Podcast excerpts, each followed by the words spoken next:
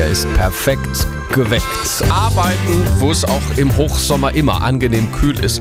Das geht bei uns in Thüringen. Zum Beispiel in den Saalfelder Feengrotten. Da unten, da hat es wirklich nur so 7, 8 Grad. Also so kalt, wie es im normalen Kühlschrank auch ist.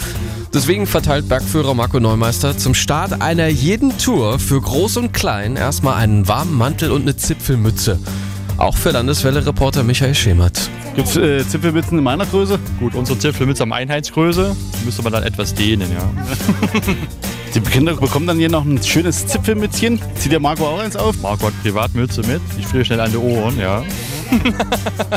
also man ist gut beraten, wer dazu neigt, etwas zu frieren, sich etwas aufs Haupt zu ziehen.